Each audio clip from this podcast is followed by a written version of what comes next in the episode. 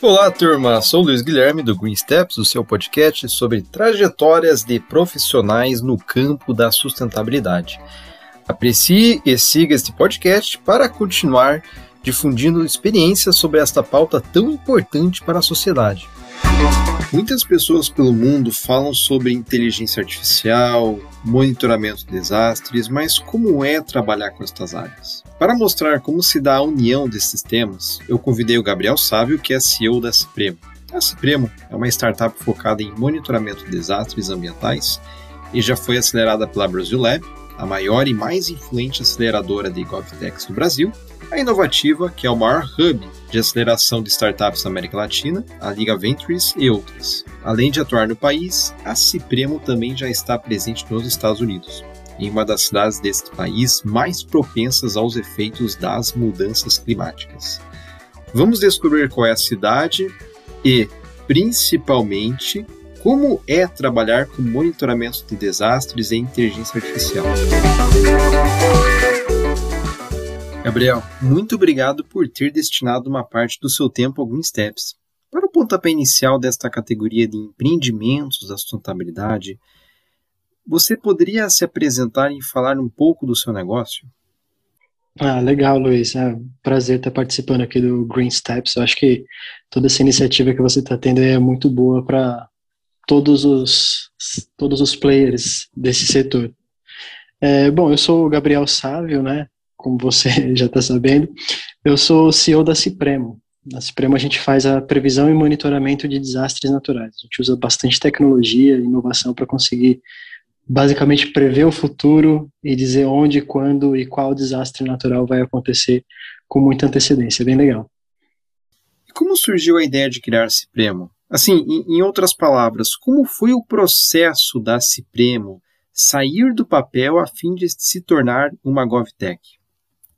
É legal porque, como o nosso negócio de desastres naturais, né, essa previsão acaba tocando vários mercados, a gente se encaixa em várias nomenclaturas, né? Tem hora que a gente é um InsurTech, tem hora que a gente é uma GovTech, até SportsTech a gente está virando aí, depende da ótica, né? Mas é, o processo de criação da Cipremo é bem legal porque é, é bem diferente, na verdade, do comum, né? A gente começou dentro da Defesa Civil do Estado de São Paulo, que é o player mais relevante de toda a gestão dos desastres naturais é, na América Latina. E essa ponte ela surgiu a partir de um contato que eu tive com um major que trabalhava lá na época, o Major Basso. E nesse primeiro contato eu tinha uma outra startup, a gente fazia uh, atuava no setor de saúde, também desenvolvendo algoritmos e trabalhando com tecnologia nesse setor, eu ganhei alguns prêmios, acabei ganhando uma certa relevância nesse setor. Ele conheceu o meu trabalho é, a partir de um contato em comum e apresentou uma série de problemas para mim que eles tinham lá com base em dados, em informações que eles tinham que não conseguia usar, que não conseguia fazer, que precisava disso, daquilo. E quando você apresenta problemas para um empreendedor, a gente enxerga oportunidade. Então ele foi me colocando isso, eu fui enxergando diversas soluções em cima dos problemas que ele me apresentava. E aí a gente ficou conversando durante um tempo para tentar modelar, encontrar o que, seria é, possível de se desenvolver, até que a gente chegou numa ideia inicial do que seria o Cipremo. Só que até então era eu e ele conversando ali para a gente encontrar isso, né?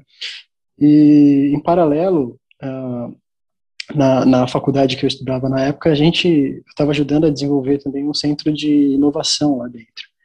E acabou que eu aproveitei essa ponte que eu estava desenvolvendo dentro do, da, da faculdade para conseguir montar uma equipe. Então, uh, dentro da própria faculdade onde eu estudava, a gente, junto de alguns professores, a gente fez uma seleção, buscou as pessoas que estavam interessadas, a gente montou a primeira equipe da Cipremo, que era muito maior do que é hoje, porque a gente fez uma seleção bem ampla, pegou todo o pessoal que estava interessado, começamos a modelar, definimos o escopo, e aí que a gente começou a desenvolver as coisas e trabalhar junto já dentro da Defesa Civil, é, com os acessos, com o know-how, que ajudou muito a gente a, a, tirar essa, essa ideia do papel. Com o tempo, eu fui percebendo que tinha um potencial muito grande é, para a gente impactar a vida das pessoas, né? Eu sempre gostei de fazer coisas que você mude a vida das pessoas de alguma forma, que você toque a vida delas e que ela, em algum momento, ela lembre de você que você fez alguma coisa boa para ela. Né? Nessa minha outra startup,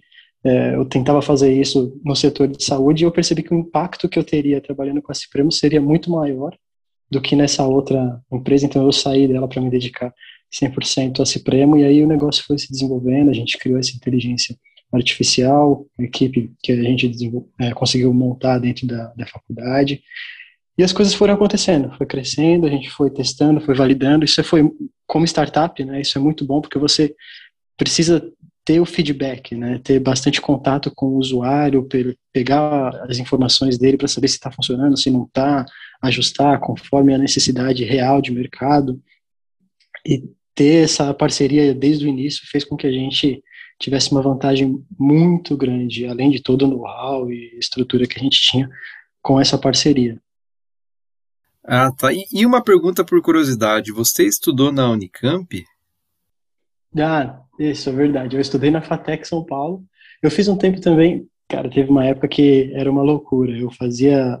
Uh, eu trabalhava nessa minha outra startup, eu estudava na FATEC e estudava na, na Federal também. Fazia isso de manhã, de tarde, de noite, ficava rodando a cidade inteira aqui. E era uma loucura. E, mas a equipe veio da, da FATEC, da FATEC São Paulo. Gabriel, eu perguntei se era da Unicamp porque conheço muitos empreendedores e empreendedoras que vieram desta universidade, é, igualmente da Federal da BC Paulista, da FATEC também, e eu imagino que sejam grandes polos de, de empreendedorismo, né, incluindo, no, é, digo, sobretudo né, no âmbito do, da sustentabilidade, é, o LinkedIn acaba ajudando muito nesse aspecto, né? Eu conheço, acabo vendo vários, várias conexões e são desses lugares geralmente. E puxando, né, a partir desse conglomerado de temas e links entre impacto social, é, usuários barra usuárias, desastres, empreendimentos, é uma pergunta, Gabriel, que surgiu aqui na, na conversa. É, por que a Ciprema é uma startup? Por que foi escolhida esta forma de organização para causar impacto social? Ah, legal, Luiz. É, na verdade, a, a Cipremo ser uma startup não é, na verdade, uma escolha que nós nos colocamos, né? Startup é meio que uma definição quando você tem um negócio que busca é, um modelo sustentável e utiliza bases tecnológicas para entregar algum valor. Então a gente acabou entrando por conceito uh, nessa definição de startup. E, bom, escolher esse, esse meio para ter alguma, algum impacto, né, foi um, como eu disse, foi um, um canal que eu percebi e todas as pessoas que estão trabalhando na Cipremo perceberam que era um canal muito grande que a gente poderia impactar e colocar em prática o propósito, né, que é outra coisa que tem sempre em mente é, das startups. Né? Uma das coisas que sempre surge quando a gente fala de desenvolvimento de empresas inovadoras e tudo mais é você ter um propósito, porque, é, com, por definição, a startup busca um modelo de negócio sustentável utilizando tecnologia e isso leva um certo tempo, não é de um dia para o outro que você vira o Elon Musk. É, não é só criar uma inteligência artificial e pum, começa a cair dinheiro. Então você tem que ter muito firme esse propósito na mente de todo mundo, porque os passos que você vai dando até conseguir o seu objetivo, eles, eles podem demorar até mais do que você imagina. E ter esse propósito claro, né, foi uma das coisas que fez com que a gente é, conseguisse ter um norte de, de impactar positivamente na vida das pessoas. Né? Essas, esse, esse nosso propósito de querer fazer isso a partir da tecnologia, do nosso conhecimento, dos nossos braços, foi o que foi direcionando para a gente chegar nesse, nesse objetivo. Né? Então, somos uma startup por definição é, comum e a questão do impacto social é, segue muito em linha com relação a, ao nosso propósito como, como um todo. É muito intrigante a sua resposta, Gabriel, porque vejo um processo nele. Né? Então, como todo processo é sempre algo árduo e com várias pequenas e grandes pedras no caminho. E com esse gancho, né? Quais foram os primeiros obstáculos da Cipremo e como você e sua equipe atravessaram? estes estas pedras que foram surgindo? Ah, Luiz, é, isso é uma coisa que é, eles nunca acabam, né? Eles mudam um pouquinho, às vezes ficam maiores ou menores, mas eles nunca acabam. Mas uma coisa que desde o princípio, agora já é um pouco menor, né? Mas desde o princípio surgia era uma desconfiança de, de saber se o negócio funcionava, porque parece até uma coisa de ficção científica, né? Você falar que está prevendo o futuro e dizer onde, quando e qual evento vai acontecer com uma certa antecedência aí que te favorece a agir de diversas formas para evitar aquele impacto, é meio surreal. Então esse foi um dos principais ob obstáculos, né? E a gente ah, no começo sofreu porque a gente tinha que mostrar resultado. E como numa startup é volátil, a gente está sempre tentando buscar as coisas é, a partir do feedback, coletar as informações, encaixar para fazer o negócio funcionar, entregar valor a partir do nosso trabalho, da tecnologia, do serviço. É, era, era meio que a nossa prova de fogo, né? entregar e fazer, for, dizer que o negócio funcionava efetivamente.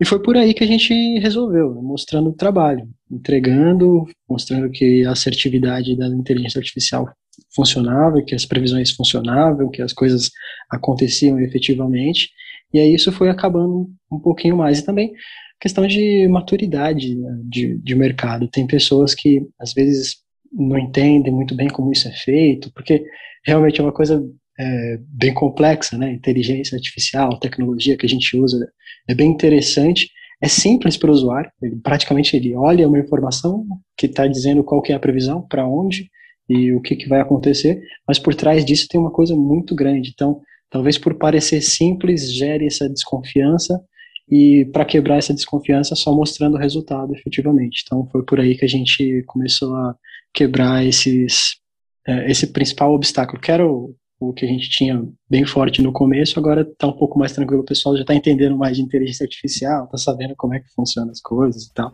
Então diminuiu bastante isso, mas ainda existe. Gabriel, e aqui é, vou fazer um, um, pequeno bloco de duas perguntas. Qual tecnologia a Cipremo utiliza no monitoramento de desastres? Essa é a primeira pergunta. E a segunda pergunta. Diante da iminência de um destes eventos, qual orientação a Cipremo dá aos seus ou às suas clientes sobre como proceder? Bom, a tecnologia que a gente usa para criar essa inteligência artificial são as que estão mais uh, em voga no mercado. Né? O que a gente tem de mais avançado é o que a gente usa aqui dentro para desenvolver esses algoritmos e tudo mais. Então a gente usa muito Big Data, muito Machine Learning, é, muito aprendizado de, de máquina, construção de algoritmos, definição de modelos, para a gente conseguir fazer isso tudo funcionar. E a gente, com tudo isso, né, com todas essa, essas bases tecnológicas, a gente criou a nossa inteligência artificial baseada é, numa rede neural artificial. Isso é legal porque uh, é realmente o, o que está no nome, é uma rede neural artificial. Então, do mesmo jeito que o nosso cérebro funciona, né, com os neurônios se conectando e fazendo as ligações para chegar em alguma conclusão, essa inteligência artificial que a gente criou, ela funciona. Então, a gente coleta ele diversas informações de centenas de bases nacionais, internacionais, públicas, privadas, de parceiros, de clientes, absorve essa informação e joga dentro desse cérebro. E aí, nessa primeira camada que a gente recebe essas informações, a gente estrutura elas para ficar é, de uma forma com que ela, a inteligência artificial consiga ler e depois as conexões vão sendo feitas assim como o nosso cérebro. Então ela vai relacionando a temperatura com umidade, com relevo, com geografia, com histórico, com centenas de milhares de coisas para conseguir chegar no final à conclusão que é a previsão efetivamente daquele evento. Então, é, como eu disse, é um cérebro. É, do mesmo jeito que funciona o nosso cérebro, conectando os neurônios e chegando a uma conclusão, a nossa tecnologia também funciona conectando diversas informações que a gente coleta em tempo real, informações absolutas, informações é, que, históricas também que a gente consulta. Como eu disse, são centenas de milhares, não dá para eu dizer por aqui. A gente vai ficar aqui algumas horas, mas é, com tudo isso, uh, analisado, a gente consegue chegar nas previsões uh, dos eventos nos lugares que a gente está cobrindo. E aí, quando a gente consegue fazer uma previsão dessa, a gente mostra na nossa plataforma. Então, como eu disse, para o usuário é uma coisa bem simples, né? Ele, ele entra basicamente num site, que é a nossa plataforma, ele entra num site, e ali ele tem um, normalmente, né, a gente muda de acordo com, com o setor que a gente está trabalhando, mas normalmente ele recebe um mapa com a área que a gente está cobrindo, uma série de gráficos e, e as previsões indicando para ele o que, que vai acontecer no período que a gente está monitorando. E aí, quando a gente percebe a iminência de um desastre, a gente gera uma notificação dentro dessa plataforma e também externo a ela aos responsáveis. A gente tem um sistema de comunicação que a gente desenvolveu. Isso horas antes daquele evento acontecer, obviamente, para que eles tenham essa janela de oportunidade para agir. E aí, notificados, eles têm esse período para tomar alguma ação. E aí varia bastante de cada setor é, que a gente está aplicando, qual ação ele vai tomar. Então, por isso que eu falei lá no começo, a gente pode ser categorizado como GovTech, porque trabalha com defesa civil, pode ser categorizado como InsurTech, por trabalhar com segurador, então varia, a ação varia bastante de acordo com cada setor, mas aí, é, por padrão, você recebe essa informação antes da, da, do evento acontecer, tem essa janela de oportunidade para agir, e aí você pode tomar a ação que você tem que tomar para mitigar ou evitar totalmente aquele impacto. E como eu disse, essa previsão é gerada tanto nesse mapa, dentro da plataforma, com um alerta interno à, à solução, quanto um alerta externo à solução que a gente pode enviar para o caso da pessoa estar tá em campo, ou responsável por fazer aquela, uh, aquele deslocamento de pessoas da, daquele, daquele morro que vai ter o um deslizamento. Ele já está lá na ponta, a gente já notifica ele direto, ele recebe a informação antes, vai lá e faz o que tem que fazer. Então, isso é, varia de acordo com cada negócio, mas resumidamente é isso. A inteligência artificial, ela faz todo aquele trabalho do cérebro, ela percebe o desastre hora, horas antes dele acontecer, notifica o decisor. E aí o decisor tem essa janela de oportunidade aí para agir, para mitigar ou evitar totalmente aquele impacto negativo que o evento vai causar. Escutando como são os bastidores da Cipremo, Gabriel, eu, eu não consigo imaginar uma sala somente com pessoas da engenharia. Eu penso que vocês têm eventualmente uma turma né, de outras áreas, né? talvez não fisicamente, mas em forma de parcerias. Então eu, eu, eu penso aqui, né, no, eu imagino uma atuação interdisciplinar. Então, qual que é o tamanho da equipe da Cipremo e qual que é a área de formação de seus membros?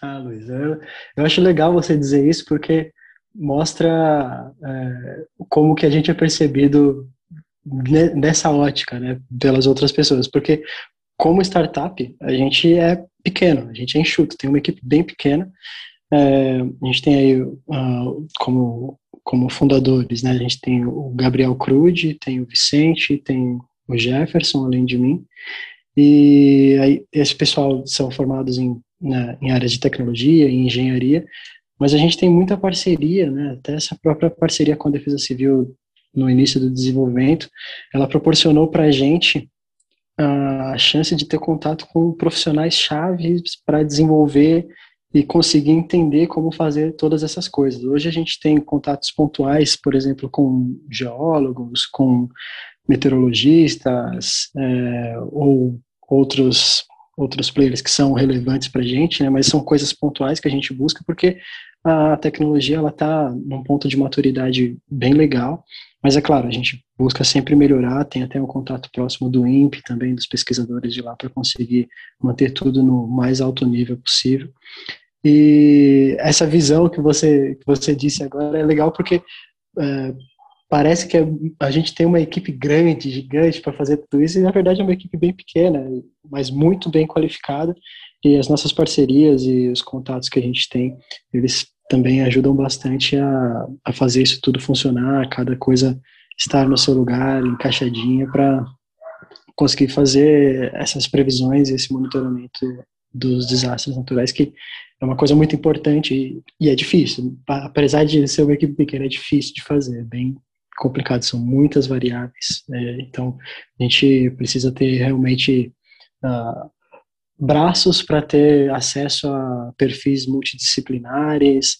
É, por exemplo, a gente teve um tempo que a gente desenvolveu um modelo de gestão do conhecimento para aplicar o que a gente aprendeu desenvolvendo essa solução, o que a gente aprendeu tratando dos desastres naturais na sociedade. Então, era um, praticamente um treinamento onde a gente criou uma metodologia baseada em três pilares: tempo, recursos e, e público, que a gente conseguia mesclar isso e aplicar um conhecimento de cultura resiliente em qualquer situação. E aí, nesse ponto, a gente foi atrás de psicólogo, por exemplo. Então, você olha, pô, o cara faz é, previsão monitoramento de desastres naturais, uma startup, tecnologia e tal. Foi atrás de um psicólogo, eu precisava. é uma coisa bem é, fora da curva, que gerou também informação, por exemplo, é, para eu entender que tinha um, uma variável que eu precisava considerar nas minhas análises que eu não estava levando em consideração, que é um fator social, por exemplo. No começo, né, quando a gente começou a desenvolver, a gente olhava assim e pensava, pô, tem aqui clima, tem solo, tem relevo, tem essas coisas que são mais óbvias, é por aí, né? E aí a gente foi fazendo e nem sempre.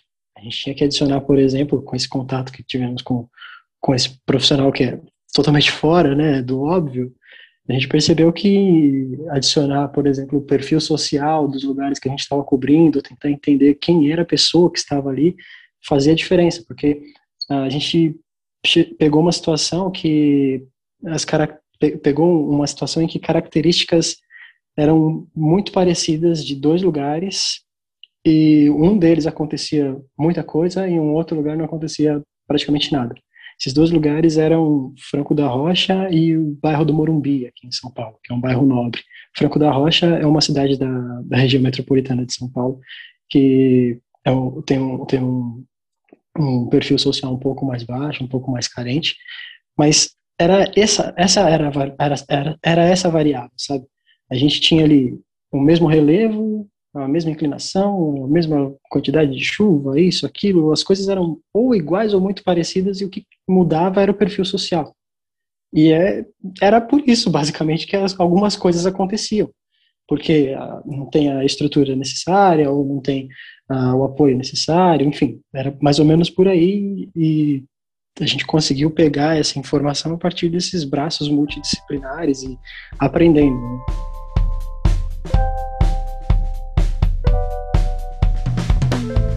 Em quais setores atuam os clientes da Cipremo?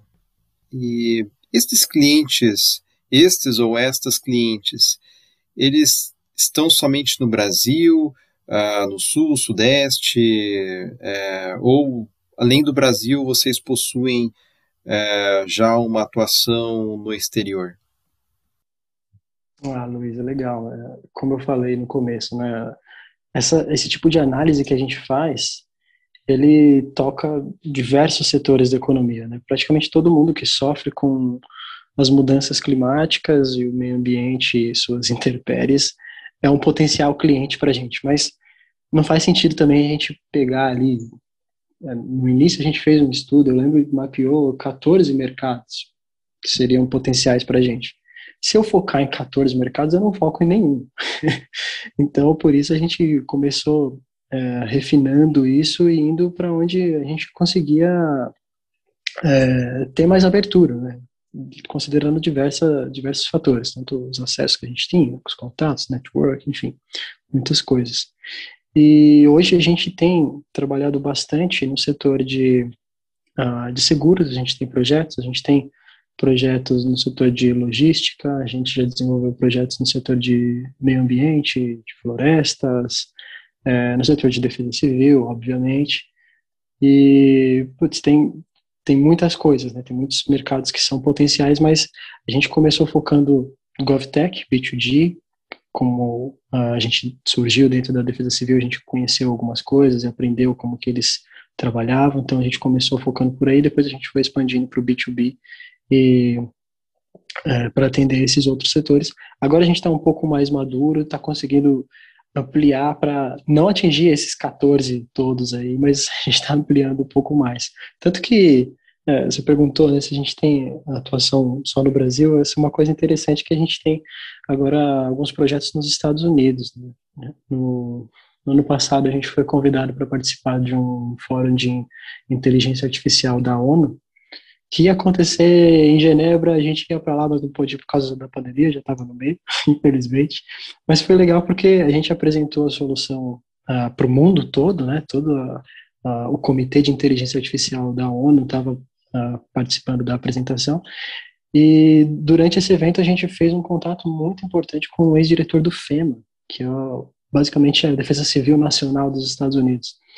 E aí a gente conversando com ele, a gente encontrou diversos pontos que a gente poderia desenvolver junto dele lá nos Estados Unidos. E depois de um tempo, isso se tornou uma parceria. Hoje a gente, a partir dele, está é, tá desenvolvendo alguns projetos lá nos Estados Unidos, tanto no setor de defesa civil, digamos assim, não é exatamente defesa civil como aqui, mas é nessa área de, de proteção e tudo mais, e no setor de esportes. Isso é bem legal porque é um dos mercados que estavam lá naqueles 14, mas que a gente não focava aqui no Brasil por conta de maturidade, de questão de relacionamento, de entrada, de abertura, de dinâmica de mercado, era um dos que a gente tinha deixado lá para trás, mas que essa oportunidade é, fez com que a gente conseguisse entrar nesse mercado nos Estados Unidos, não aqui. É, esse esse diretor ele tem uma consultoria que atua também nesse setor. A gente tem desenvolvido alguns projetos para alguns times de futebol, de futebol americano, é, lá nos Estados Unidos. Então é uma coisa bem legal. E bom, eu, eu fico feliz porque a gente está conseguindo levar a tecnologia e levar o nosso propósito, né, de impactar positivamente na vida das pessoas com uh, o que a gente sabe fazer. Uh, até para fora do Brasil. Então, isso é bem legal. Muito interessante você comentar a questão dos desastres nos Estados Unidos, porque eu li na BBC, BBC é, Report da, da ONU, que Miami está tendo problemas bastante sérios em termos de nível do mar, né? assim como as ilhas do Pacífico, né? Claro que nestes últimos a situação é muito mais séria, né? Porque é uma região que enfrenta uma crise existencial, né? Não que Miami não esteja enfrentando, né? É, este cenário. Mas, de todo modo, isto afeta várias áreas da sociedade. E bem, Gabriel, você está levando o seu projeto para os Estados Unidos e colocando o seu time para atuar no, no setor esportivo. Como seria esta atuação nos Estados Unidos? Com é, este âmbito, este campo de, de, de, esportes. E você comentou também das, das seguradoras. Como é que seria essa atuação também, não só com o setor esportivo, mas também com as seguradoras? Não, legal, Luiz. Então, uh, pô, dá para ver que você está bem informado, porque é em Miami mesmo que a gente está tá fazendo os principais projetos. Né?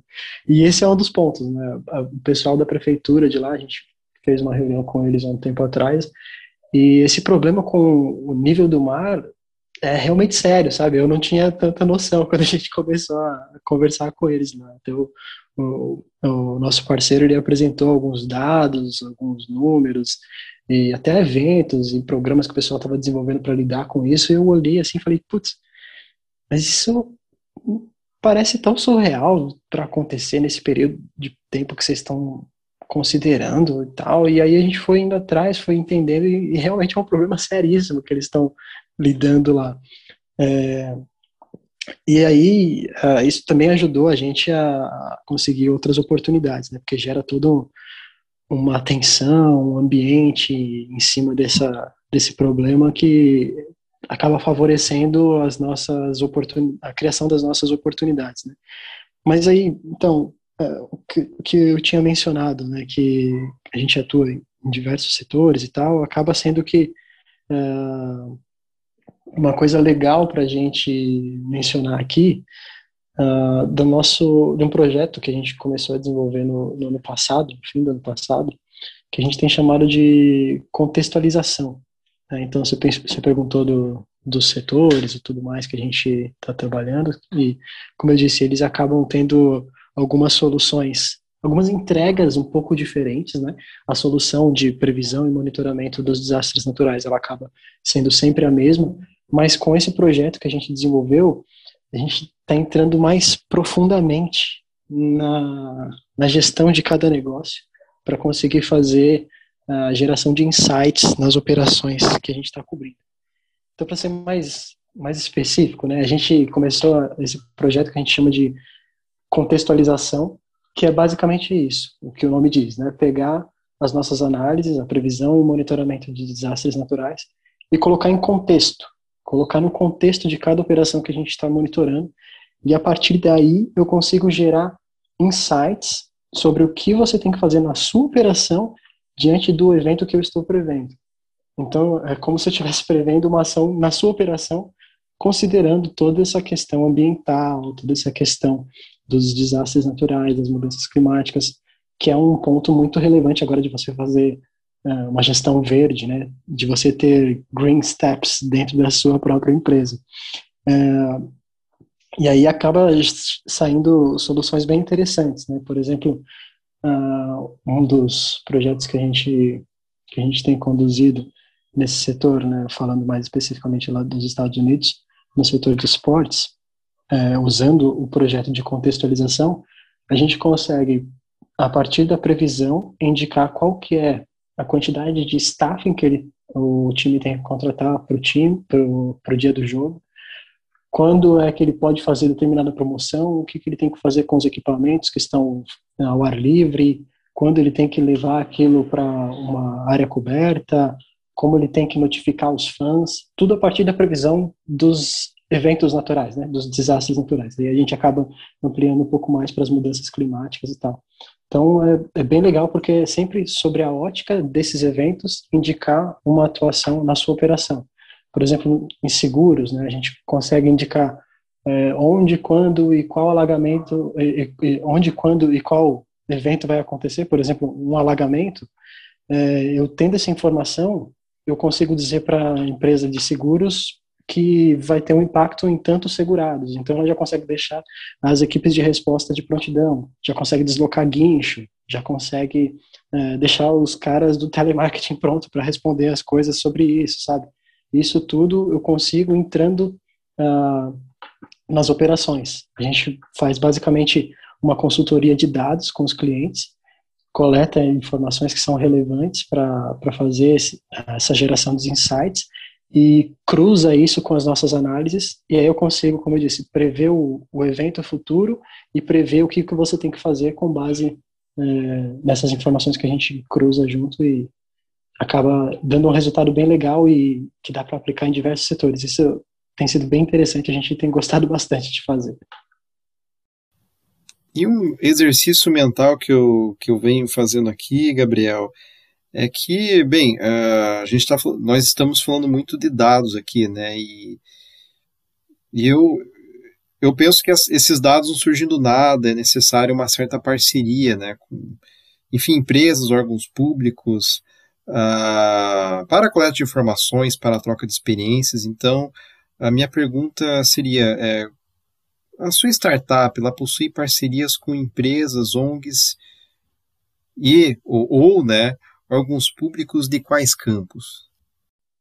Boa. É, a gente tem dois tipos de relacionamento né, externo. A gente tem o um relacionamento com fornecedores de informação, então é, é realmente fornecedor, do mesmo jeito que uma, uma, panificadora contrata a empresa de farinhas, a gente tem aqui os nossos fornecedores de informação, de informação climática, tem os datasets que eu tenho que comprar, e tem parceiros também que eu, que eu, que eu tenho esse relacionamento para conseguir consumir informações deles, o que é uma coisa que proporciona para a gente um dos nossos diferenciais, né, que a gente não tem nenhum device, a gente precisa instalar nada no campo para conseguir fazer essas previsões.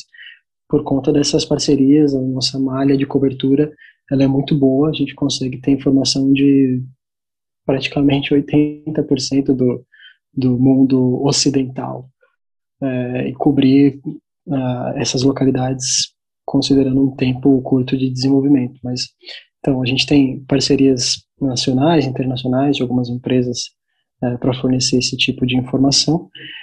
E do outro lado, né, para a gente, como prestador de serviço, a gente tem uh, diversos projetos em alguns setores. Né? A gente tem projetos no setor de seguros, que é um setor que, que sofre bastante com, com, com esses problemas. No setor de defesa civis, temos projetos no setor de mineração, de, uh, de meio ambiente, de florestas, uh, de esportes, como eu mencionei aí nos Estados Unidos, de entretenimento também lá. E por, por, por estarmos focando nesse, nesse projeto de contextualização das análises, a gente acaba deixando bem aberto a receber outras oportunidades também que façam sentido para a gente estudar e analisar. Então, por exemplo, um tempo atrás a gente desenvolveu um projeto para o setor de logística, uh, uh, que também sofre com isso, né, de você ter que mapear rotas, deslocar, manter horário, cronograma, coisas desse tipo. Então, é um setor também que a gente consegue uh, aplicar um modelo de contextualização e fazer as previsões e também indicar os insights nas operações. Então, a gente acaba, nesse momento, está focando uh, no, no, setor de, de governo, de B2B, B2G, principalmente na, nas, nas defesas civis. Uh, tem o setor de esportes, que a gente está focando mais internacionalmente, o setor de uh, de seguros, de mineração, de meio ambiente, de florestas e setor de logística também. Mas, como eu disse, a gente está aberto a todos os setores agora que a gente está mais maduro e consegue absorver as demandas, a gente está aberto a, a, novos projetos que fazem sentido considerar as mudanças climáticas e o meio ambiente na sua cadeia de valor para fazer uma gestão proativa e resiliente e verde.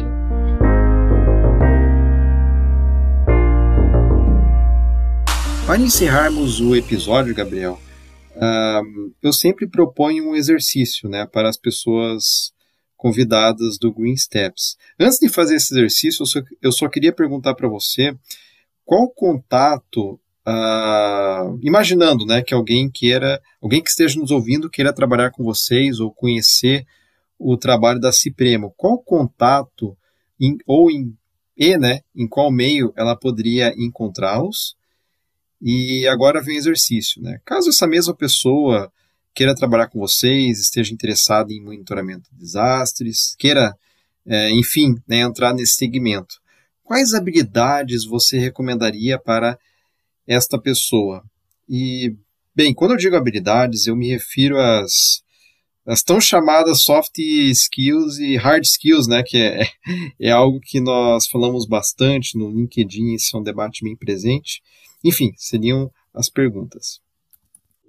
Legal. É, bom, pra, primeiro para contactar a gente, o canal mais prático é o LinkedIn. Então, tem o nosso perfil da Cipremo lá no LinkedIn, bem movimentado.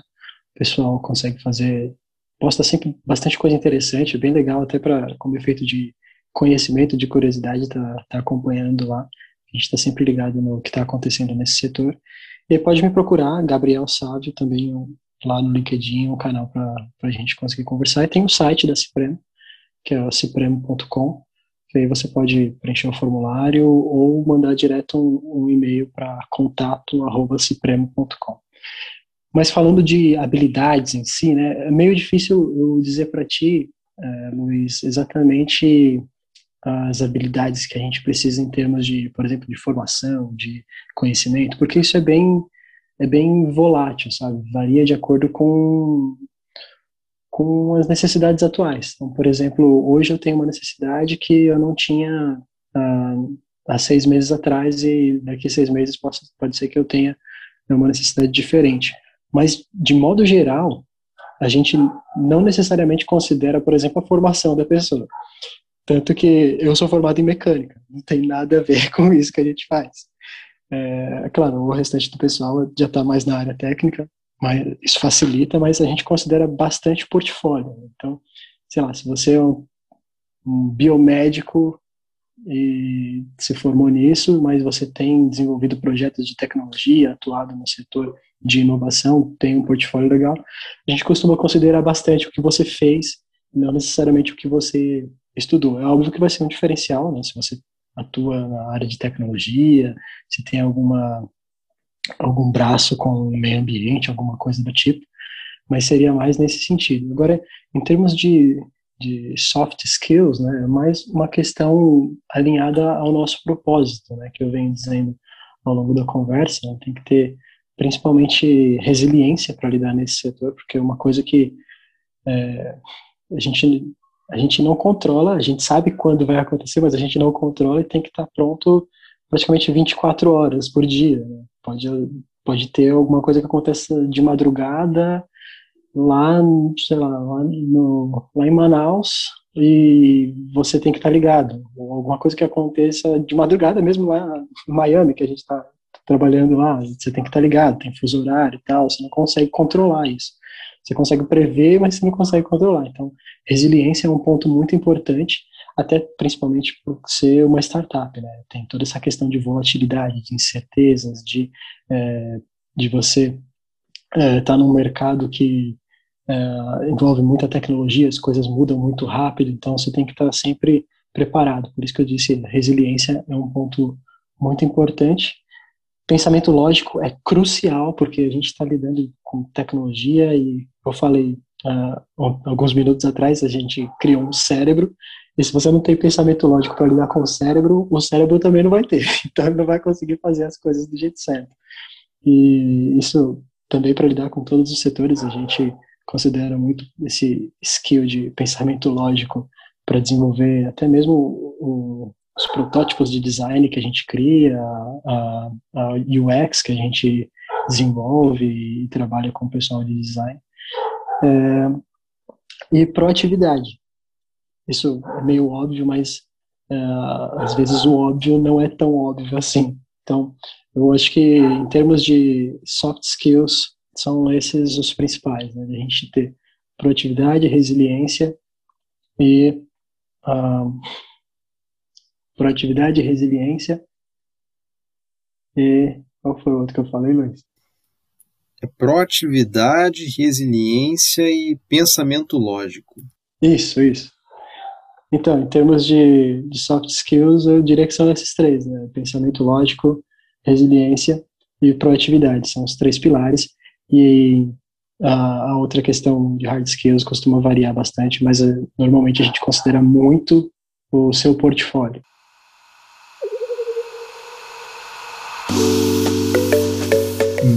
Obrigado por ter escutado o episódio. Não se esqueça de seguir o Green Steps no Spotify, Google Podcasts, Apple Podcasts e Anchor para se manter atualizado dos capítulos. O podcast também está no meu site pessoal, Luiz Guilherme Nimelo, cujo link está na descrição. Por fim, recomende o Green Steps para suas amizades que também gostam da pauta da sustentabilidade. E em breve teremos mais um episódio.